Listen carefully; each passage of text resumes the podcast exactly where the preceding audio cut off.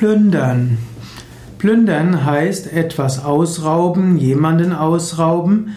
Plündern heißt mit Gewalt alles Wertvolle wegnehmen. Plündern kann auch heißen, eine Notlage auszunutzen, um fremdes Eigentum zu stehlen. Früher in Kriegen wurden Städte zur Plünderung freigegeben, das heißt, der Anführer der siegreichen Armee hat seinen Soldaten erlaubt, alles wegzunehmen, was es dort gibt.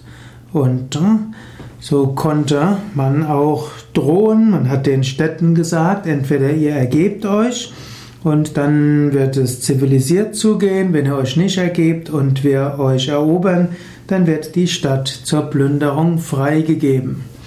Heutzutage versteht man unter Plündern im Umgangssprachlichen, dass man fast alles verbraucht, was da ist. So kann man zum Beispiel das Buffet plündern oder den Kühlschrank plündern oder auch sein Sparbuch plündern.